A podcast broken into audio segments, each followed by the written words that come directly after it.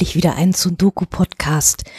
Ich weiß, es ist lange her, es ist auch fürchterlich, aber es war so viel los. Unter anderem hatte ich einen sehr guten Grund zum Prokrastinieren. Ich habe mir nämlich ein neues MacBook gekauft, nach irgendwie sechs Jahren wieder mal, weil das alte ging irgendwie endlos nicht tot. Ich habe mir trotzdem neues gekauft, weil das Bilderbearbeiten mittlerweile sehr langsam und mühsam war. Und das muss natürlich erst eingerichtet werden. Man muss die ganzen Programme wieder installieren und das nervt. Insofern hatte ich einen wunderschönen Grund, das Podcast aufnehmen zu prokrastinieren. Gelesen habe ich trotzdem ein bisschen was seit dem letzten Mal. Ähm, mehr oder minder gute Bücher und äh, leider auch ein eher miserables. Und ich habe auch selbst ein Buch veröffentlicht. Ich weiß, da müssen wir jetzt alle gemeinsam durch. Es tut mir leid, ich halte es auch nicht in die Kamera. Ähm, es heißt Ab vom Schuss, trägt den Untertitel Reisen in die internationale Provinz, erscheint bei Rowold und kostet 14,99 Euro. Und ich habe irgendwie permanent irgendwelche Termine deswegen gehabt. Ich bin mittlerweile bei Foursquare Mayor vom HR in Frankfurt, weil ich da ständig Schalten in irgendwelche anderen Studios bekommen habe und war da in den letzten Wochen echt dauernd und ähm, da hat man natürlich nicht so viel Lust, wenn man daherkommt, dann zu Hause nochmal in so ein Mikrofon zu reden. Habe ich aber trotzdem ein paar Mal gemacht, ehrlich gesagt. Ich könnte ja darauf hinweisen, dass ich in ziemlich vielen anderen Podcasts zu Gast war, so seit dem letzten Mal, unter anderem auf dem 33C3.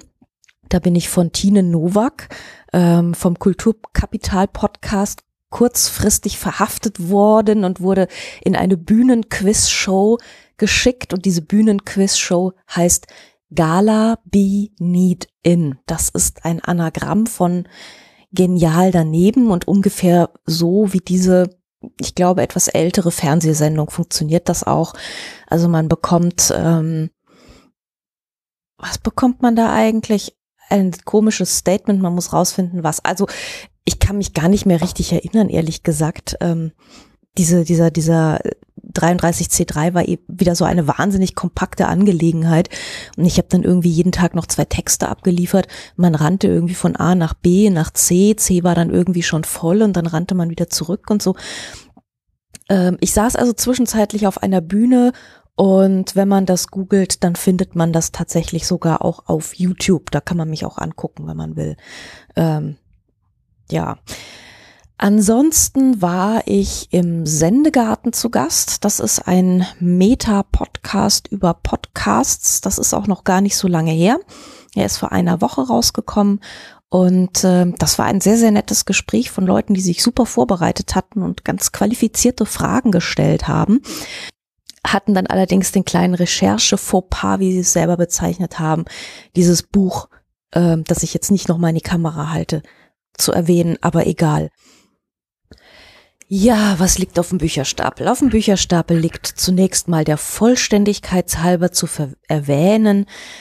Letzte Freunde von Jane Gardam. Ich habe die beiden vorherigen Bände um den Rechtsanwalt Old Filth schon erwähnt. Der erste Band geht eben um Old Filth, heißt auch im Original so. Und also Edward Feathers heißt dieser Mann, ähm, seine Frau Betty steht im, im Zentrum des zweiten Bandes und der dritte geht jetzt um den Erzfeind sozusagen, um Terry Veneering, so heißt der Mann. Wir wissen, dass er was mit Betty hatte, wir wissen, dass er der ähm, Feind von Edward Feathers ist und äh, wie dessen Leben so verläuft, das erfahren wir jetzt in diesem dritten Band. Ich fand, um ehrlich zu sein, dass das jetzt der schwächste Band ist. Den ersten fand ich ganz herausragend, der zweite war gut. Den dritten, da hatte ich jetzt das Gefühl, ich habe sehr, sehr viel erfahren, was ich schon wusste. Und äh, aber auch viel, was mich irgendwie nicht so interessiert hat. Also es ging sehr viel um die Nachbarinnen und deren Leben. Und ähm, ich wollte das aber eigentlich gar nicht so genau wissen. Wer die ersten beiden Bände gelesen hat, der liest den hier sicherlich auch gerne. Aber es ist jetzt nicht so, dass, oh, jetzt nochmal Hammer, Schlussspurt, äh, eher nicht so, sondern das ist nochmal so ein bisschen so nachgeklappt und auch ganz nett und ja, ich will jetzt auch nicht sagen Fanfiction, aber äh, ja, kann man, kann man, kann man, kann man lesen und es ist sicher keine verschwendete Zeit, aber es ist jetzt nicht der ganz große Wurf. So, schon mal weggeräumt. Ähm, das nächste Buch ist auch ein englisches. Das liegt momentan hier nur im Original vor, macht aber nichts, ist nämlich total fluffig zu lesen. Und das ist von Sadie Smith, ähm, eine Autorin, die ich sehr, sehr gut finde, schon seit langer Zeit. Äh, ihr erstes Buch, das war White Teeth oder Zähne zeigen auf Deutsch. Und da bin ich ein sehr, sehr großer Fan von, weil das Buch sehr dick ist und sehr viel verhandelt und auch sehr lebendig ist. Und Sadie Smith hat aber auch so einen wahnsinnigen Humor, ähm, der in ihrem neuen Buch jetzt leider nur an ein paar Ecken und Enden aufblitzt. Also, was man von ihr, glaube ich, gelesen haben muss, ist eben das erste Zähne zeigen. Das zweite Buch heißt On Beauty. Ähm, das ist nicht das zweite, aber das äh, zweite, was ich gelesen habe und was ich finde, was man lesen sollte von ihr. On Beauty, ich weiß gar nicht, wie es auf Deutsch heißt. Und da, also Sadie Smith muss man ein bisschen erklären. Sie hat einen Hintergrund. Sie ist ähm, halb Britin, halb, oh Gott, Jamaikanerin, glaube ich. Also auf jeden Fall aus der, ihre Mutter stammt aus der Karibik, ihr Vater ist ein Engländer. Und ähm, das ist auch so ein bisschen ihr Thema. Und wer jetzt anfängt zu gähnen, nee, nee, nee, nicht gähnen. Sie macht das sehr sehr unakademisch und mit sehr viel britischem Humor. Und genau deswegen will man sich das auch alles wahnsinnig gerne erklären lassen. Und sie ist da auch sehr, ähm, also sie zieht da wenig Schranken und äh, also betrachtet auch so dieses ähm, diese diese Klassenschranken und Rassenschranken und was es alles für Schranken gibt.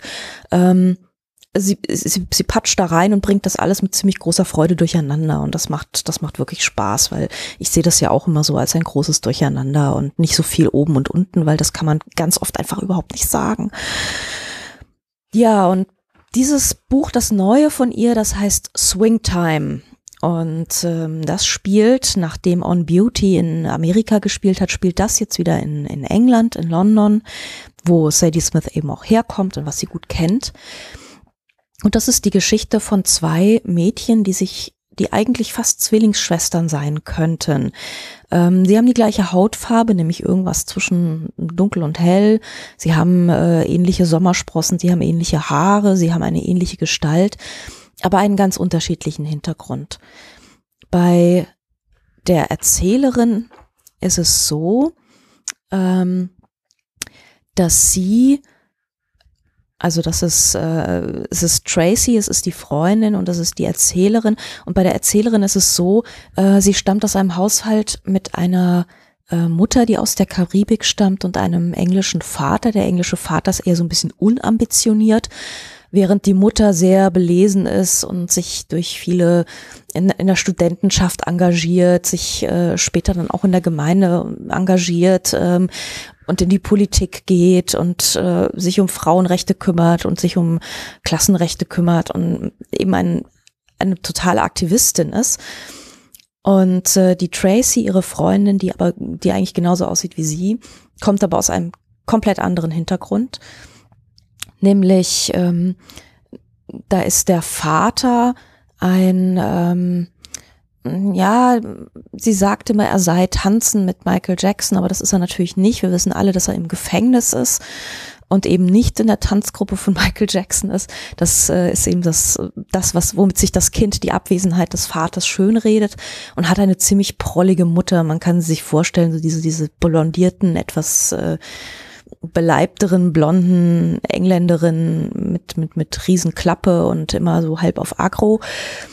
Und äh, das ist eben ein, ein ganz anderer Hintergrund, der Tracy sehr viele Steine in den Weg legt. Und obwohl Tracy eigentlich die talentiertere von beiden ist und äh, wahnsinnig gut tanzen kann und äh, einen tollen Körperausdruck hat und die beiden treffen sich eben in der Gemeinde bei der Ballettstunde und äh, Tracy ist immer diejenige, die glänzt. Und die Erzählerin ist immer diejenige, die so ein bisschen, naja, im Hintergrund steht. Also sie kann singen, das weiß man, erkennt dieses Talent aber nicht so richtig, weil es in dieser Ballettstunde einfach auch nicht zählt. Und hält sich mehr im Hintergrund, weiß dann auch nicht so recht, was sie aus ihrem Leben eigentlich machen soll. Und wird dann eigentlich, ergreift dann einen Beruf, der ihre Selbstwahrnehmung als Nummer zwei zementiert. Sie ähm, wird nämlich Assistentin eines Popstars. Also sie geht erst zu einem Musiksender und äh, fällt diesem Popstar Amy, das ist eine so eine Art Kylie Minogue Abklatsch, eine ähm, australische Popsängerin, der fällt sie auf und die engagiert sie und dann ist sie eben mit Amy unterwegs und äh, guckt, dass Amys Leben möglichst gerade verläuft und äh, bleibt bei ihr im Hintergrund. Und das Ganze hat dann noch Ausflüge, nicht nur nach England und äh, Amerika und wo eben Amy so hintourt, äh, sondern es geht dann auch noch nach Afrika, weil Amy eben ähm, philanthropische Ambitionen entwickelt und eine Schule in Afrika einweiht. Und auch dort muss die Erzählerin immer wieder ähm, gucken, dass das alles glatt läuft, dass alles glatt läuft für Amy. Und sie ist dort, sie ist, wird dort in Afrika erstmals eben nicht als die Dunkle wahrgenommen, sondern als die Frau aus dem Westen, als die Hellhäutige. Und so kommt auch das wieder schön alles durcheinander. Und ähm, auch die Erzählerin selbst versteht so, dass, dass, dass diese ganzen Grenzen und so, das ist alles überhaupt nicht zementiert, sondern man, man, man geht an einen anderen Ort und alles wird wieder komplett anders wahrgenommen. Und ähm, das klingt jetzt alles ein bisschen wirr, ist aber sehr stringent erzählt und sehr mitreißend und äh, ich bin überhaupt nicht rausgeflogen. Ich fand es auch überhaupt an keiner Stelle langweilig. Es hat mich ziemlich, also die Geschichte dieser, dieser beiden Frauen also eigentlich dieser drei Frauen, muss man sagen, also die Erzählerin Tracy und Amy, die ist schon sehr, sehr, ähm, sehr mitreißend und sehr dicht und äh, sehr schön szenisch erzählt. Es gibt leider ein bisschen zu wenige Punkte, das wäre mein einziger Kritikpunkt, ähm, an denen dieser wüste Sadie Smith Humor durchscheint. Vielleicht äh, hat sie sich das nicht so richtig erlaubt, ich weiß es nicht genau. Ich finde, sie sollte es sich öfter erlauben, weil das ist etwas, das, das kann sie wahnsinnig gut. Also so Situationskomik, äh, Leute, Familienszenen von Leuten, die wild durcheinander blöken. Jeder will was anderes und so. Das, das hat sie bei On Beauty, hat sie es großartig gemacht. Da geht es eben um eine große gemischte Familie und ähm, das Gleiche eigentlich bei bei Zähne zeigen, auch da sind es wieder zwei Familien, ähm, in denen alle möglichen gesellschaftlichen Grenzen durcheinander fallen. Also bei, bei Zähne zeigen ist es eine indische Familie und eine gemischte englische Familie, alle in London. Und ähm, dieses, dieses große Gewimmel und große Getrubel und wieder jeder versucht irgendwie so seine äh, Identität zu finden und, und Seins zu finden und herauszufinden, was er eigentlich ist, abgesehen von irgendwelchen Zuschreibungen, die die Gesellschaft für ihn erledigt. Das ist, äh, das, das kann sie wahnsinnig gut und ähm, ich hoffe einfach, dass es im nächsten Buch vielleicht wieder ein bisschen, ein bisschen wahnwitziger wird vielleicht. Also das ist jetzt ein etwas ruhigeres Werk.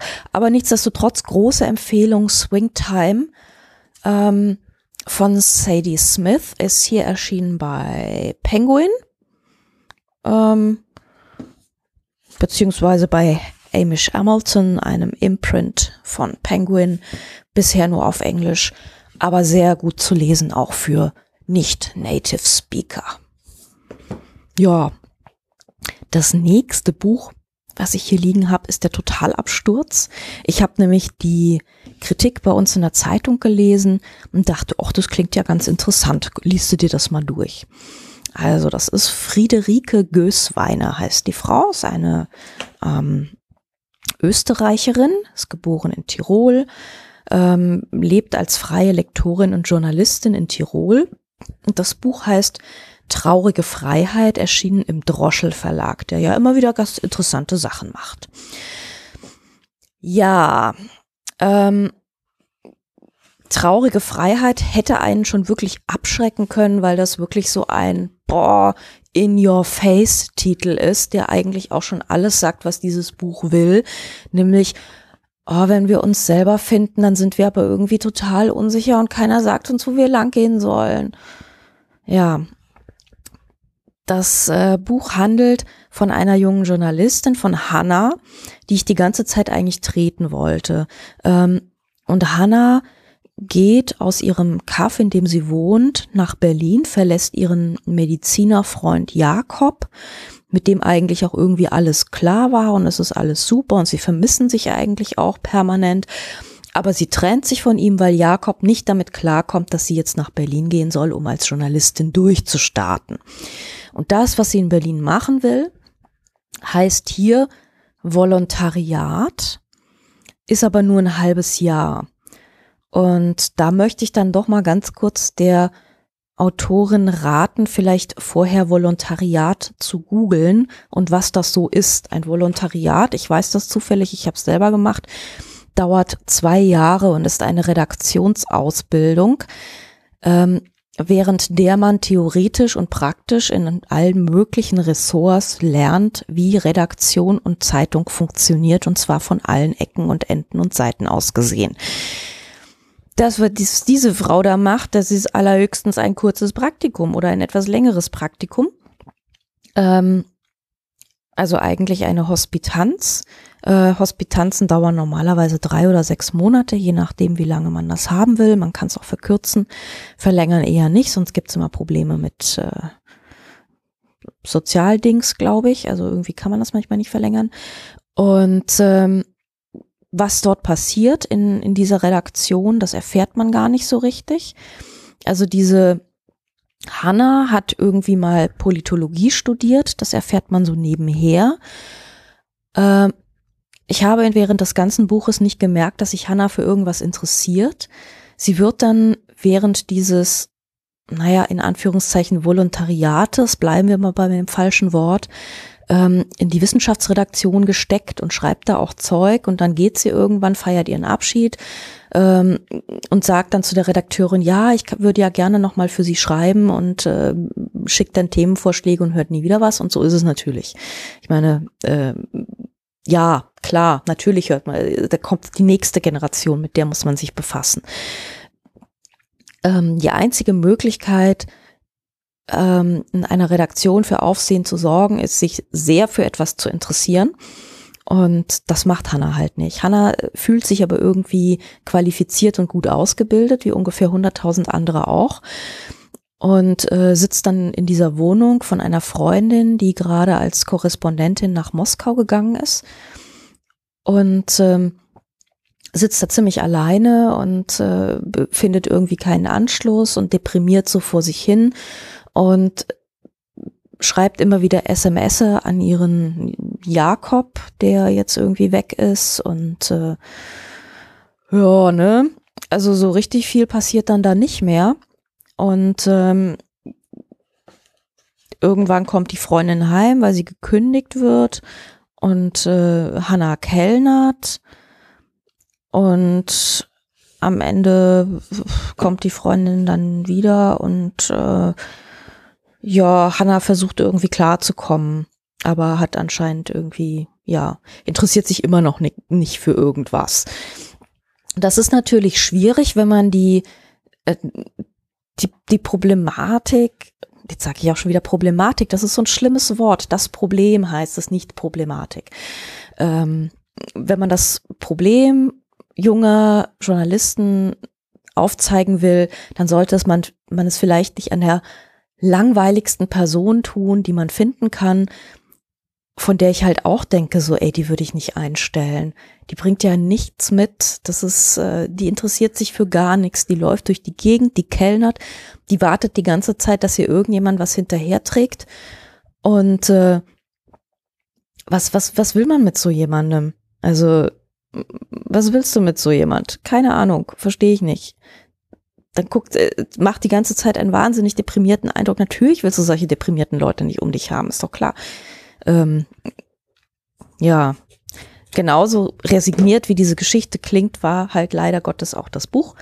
Und ähm, das ist wieder einmal der Fall, wo ich mich sehr gewundert habe, ehrlich gesagt, weil ich habe Rezensionen gelesen dachte so, wieso wird sowas eigentlich gedruckt? Dann habe ich lauter Rezensionen gelesen und äh, von Leuten, die das anscheinend auch wirklich gut fanden und ein ähm, ge total genauer Blick in diese Generation der ungefähr 30-Jährigen und ähm, auch die, der Problem, das Einstieg in der Medienwelt total genau seziert und sowas.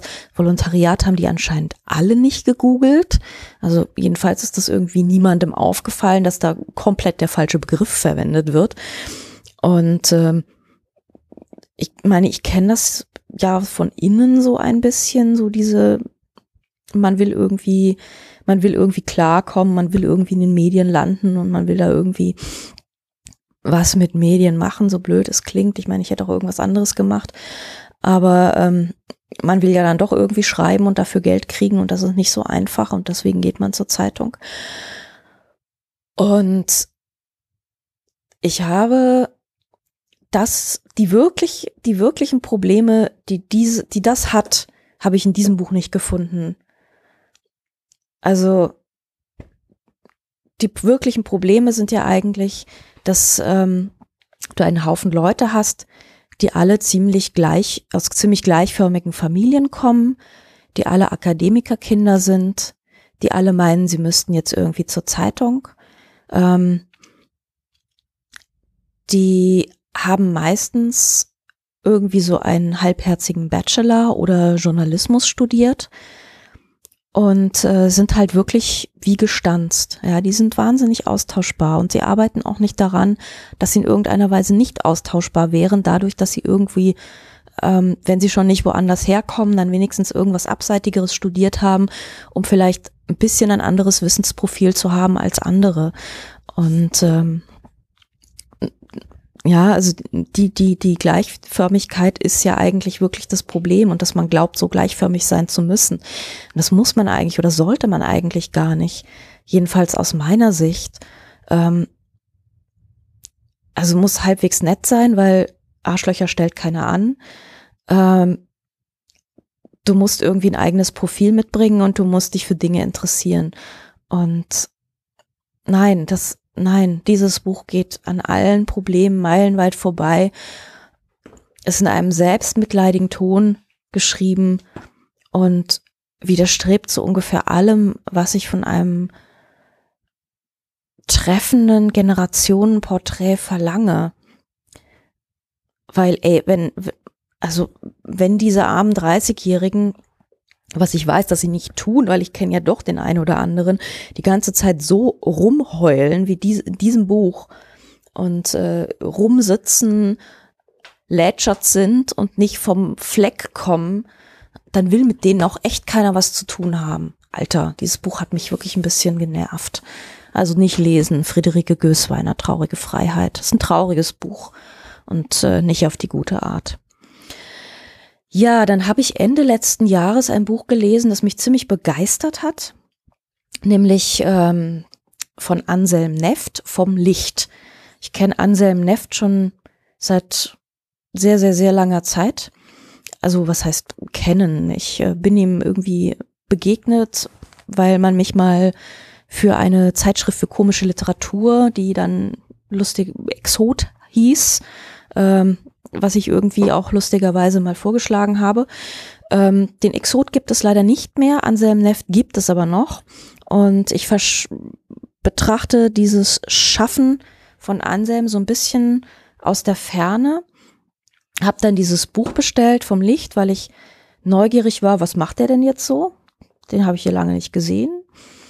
Und dann habe ich das Buch gelesen und habe ihn gleich angeschrieben, eben im Herbst, ähm, über Facebook so, ich habe dein Buch gelesen, es war ja total großartig und dann waren wir auf der Buchmesse, haben wir auf dem Boden gesessen und haben Brötchen gegessen zusammen, weil irgendwie kein Platz richtig frei war, wo man in Ruhe reden konnte. Und äh, das war eine sehr erfreuliche Begegnung mit Anselm, der ein ziemlich kluger Kerl ist, also so klug, wie ich ihn in, in, ihn in Erinnerung hatte.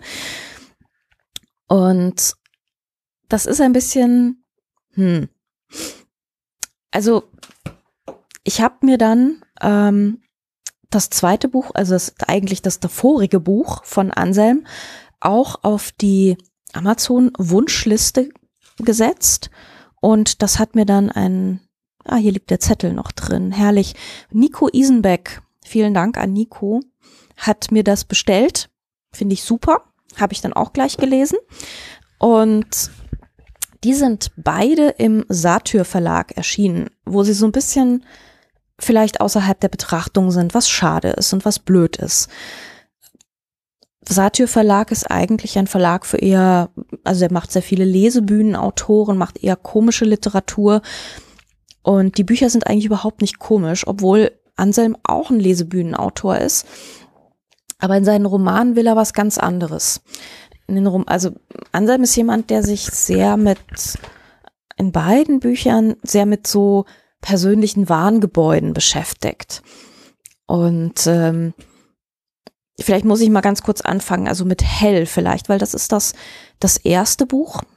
Und äh, das ist ein Roman, der handelt von einem Herrn namens Thomas Hell. Thomas Hell, laut Cover, ist 26, intelligent und schlagfertig, aber er verbraucht viel Energie, um sich im Gleichgewicht zu halten. Das trifft es ganz gut, ähm, ist aber trotzdem, also es ist eigentlich ein sehr sympathischer Erzähler.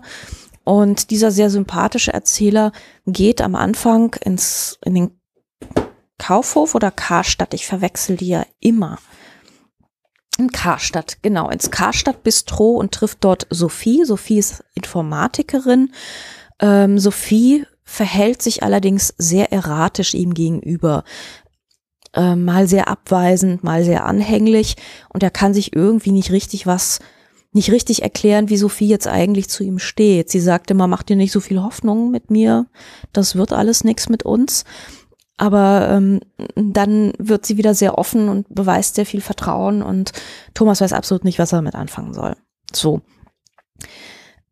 Sophie verschwindet dann über Nacht und ähm, Thomas hat mittlerweile Sophies Familie kennengelernt. Der Bruder ähm, ist Unternehmensberater, also so ein richtiger Anzugtyp und äh, stellt ihn auch sofort ein. Und die Mutter lebt irgendwo in der Eifel in so einem Messi-Haus mit lauter Katzen.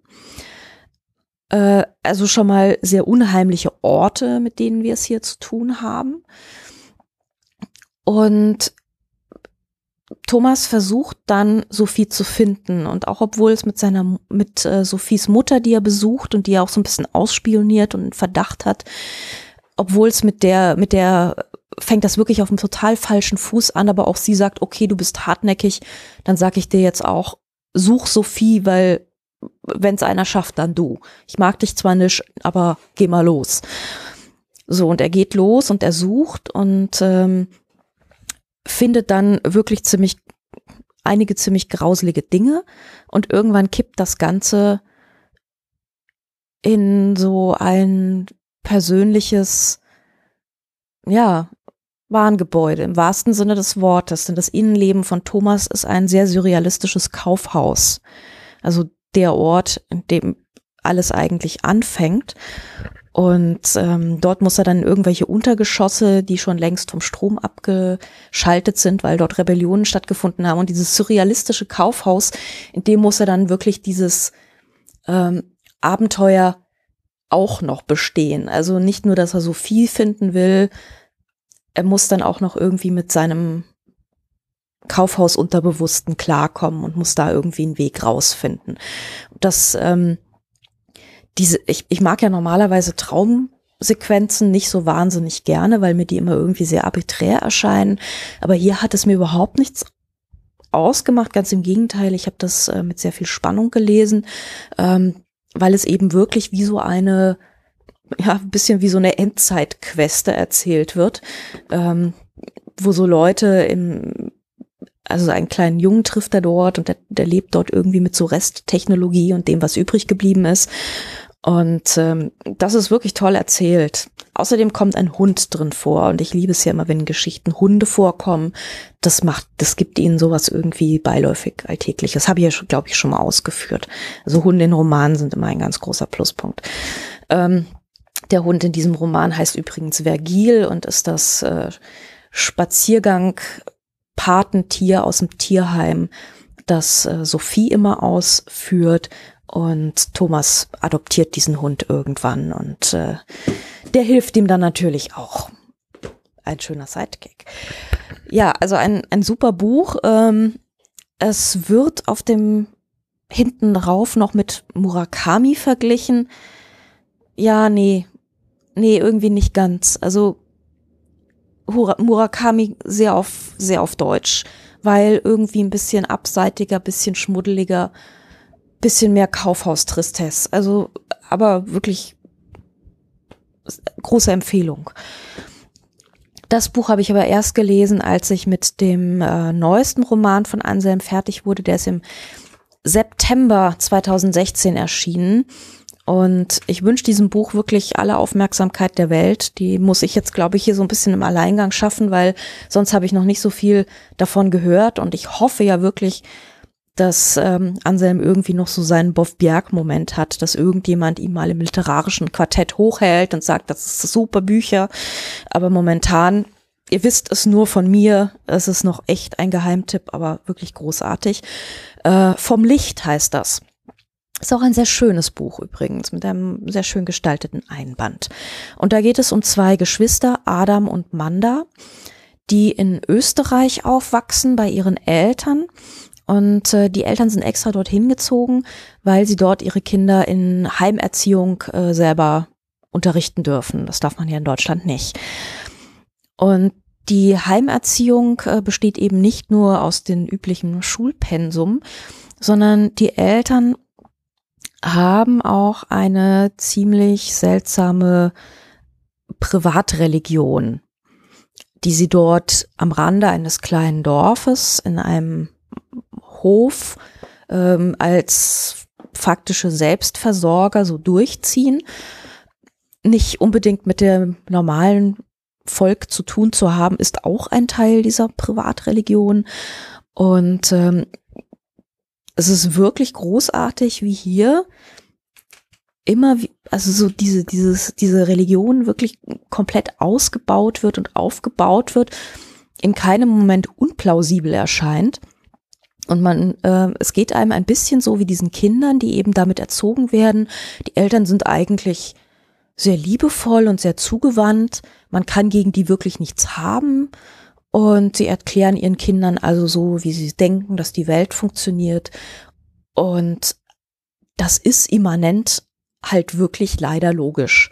Und es zieht einen wirklich leider rein. Und dann haben die Kinder immer wieder Kontakt mit den Leuten vom Dorf oder mit Kindern vom Dorf, mit dem Pfarrer, ähm, mit den Abgründen, die so ein abgeschiedenes österreichisches Dorf halt auch hat und sind immer wieder abgestoßen und stellen fest, ja, die Eltern haben halt irgendwie wahrscheinlich doch eher recht, äh, da draußen, die sind nicht okay. Und ähm, ja, man konzentriert sich dann eben komplett auf diesen Hof und äh, das steigert sich dann doch immer mehr rein, bis der Sohn, also Adam, ähm, dann so eine, ja, also doch so eine Neugier entwickelt und ähm, und doch irgendwie rausfinden will, was los ist. Und ähm, irgendwann geht seine Schwester weg, Manda verlässt die Familie und Adam ist dann ganz allein und äh, irgendwann sind auch die Eltern weg und er versucht dann zu verstehen, was um Himmels Willen eigentlich los ist und wie er jetzt eigentlich, wie er jetzt eigentlich weiterleben kann. Soll er jetzt alles für sich, soll er sich wieder zurückziehen in diesen Kokon und zum Aussiedler, Einsiedler werden und ähm, sich da in diesem Hof verschanzen und dieses, diese dieses private Leben, diesen privaten Kosmos weiter aufrechterhalten als letzter? Oder soll er sich öffnen und rausgehen in die Welt, in der er ja doch schon so ein paar Anknüpfungspunkte gefunden hat? Und so beginnt das. Also Adam ist zu diesem Zeitpunkt 21, sitzt in seiner Dachkammer und schreibt seine gesamte Kindheit auf, schreibt, was er erlebt hat, schreibt, wie er aufgewachsen ist, wie er mit seinen Eltern klarkam. Wir kriegen auch ein bisschen raus, wo seine Eltern eigentlich herkommen und äh, wie deren Vorleben war. Und ähm, dann muss er sich halt irgendwann entscheiden, was macht er jetzt eigentlich mit seinem Leben? Wo geht er hin? Nach innen oder nach außen? Und das ist total plausibel erzählt, in jedem Moment plausibel. Ähm, es hilft auch, dass Anselm Neft eine völlig unverschwurbelte Sprache hat, der gar nicht erst versucht, so ein, ein Kunstgebilde sprachlich aufzu, aufzubauen, sondern er schreibt in einer relativ einfachen Alltagssprache, die aber immer passt und sitzt. Also das, das ist, das wackelt, da wackelt nix, da hängt nix schief. Aber in dieser Einfachheit wirkt das, was er erzählt, umso plausibler. Und wenn also, ach, ich bin, ich bin wieder wirklich so ein bisschen genervt, weil es heißt so diese Gößweiner, die halt wirklich so eine ganz wackelige Sprache hat, wo du immer denkst, so, Alter, das kannst du doch so nicht schreiben. Ähm, der wird dann so eine Lakonie und so eine sprachliche Schlichtheit ähm, für eigentlich nichts von Roman attestiert. Und ähm, dann liegen hier so zwei vollkommen unglaubliche Bücher von Anselm Neft, ähm, die wirklich eine einfache Sprache haben und aber wirklich aber eine auf den Punkt gebracht einfache Sprache und wirklich großartig erzählen und super gebaut sind und ja, da, das war, das kann man doch nicht so nebenbei liegen lassen. Das geht doch nicht. Das, da muss doch, da muss doch jetzt irgendwie mal Ruhm kommen. Also, Leute, kauft diese Bücher von Anselm Neff. Sie sind großartig. Ich empfehle sie sehr. Ihr werdet es sicher nicht bereuen. Mein Wort drauf. Und ähm, dass das an der, am, am Betrieb so vorbeigelaufen ist, ist unfair und diese Ungerechtigkeit gilt es jetzt zu beseitigen. Also los, Bücher kaufen. Ihr habt jetzt von mir eine eindeutige Empfehlung bekommen. Es hält euch nichts mehr zurück. Ich weiß jetzt ehrlich gesagt nicht so genau, was ich jetzt nächstes lesen soll, weil äh, ich bin jetzt ein bisschen, ähm, ich bin noch so in diesem, in diesem ach, war das gut, Nachklang und äh, alles, was man jetzt anfängt, ist natürlich erstmal so ein bisschen schal und äh, muss mir dann erstmal weiter was suchen, was ich eigentlich, was, was jetzt kommt. Ich bin irgendwie, ich sitze zwischen Stapeln, zwischen meinen Tsundoku-Stapeln und bin ratlos. Aber gut, mal gucken. Ich finde bestimmt wieder was und ich melde mich natürlich auch wieder, wenn ich was gefunden habe, mit dem nächsten Podcast, der hoffentlich nicht ganz so lang auf sich warten lässt. Aber dann ist das MacBook ja wenigstens schon eingerichtet und mein Workflow float wieder vor sich hin. Momentan float dann nämlich ehrlich gesagt noch gar nichts. Ja, dann danke ich wieder fürs Zuhören. Ich hoffe, ihr habt ein paar Empfehlungen mitgenommen. Äh, müsst ihr ja eigentlich, weil ich war ja sehr insistierend. Und wir hören uns bald wieder.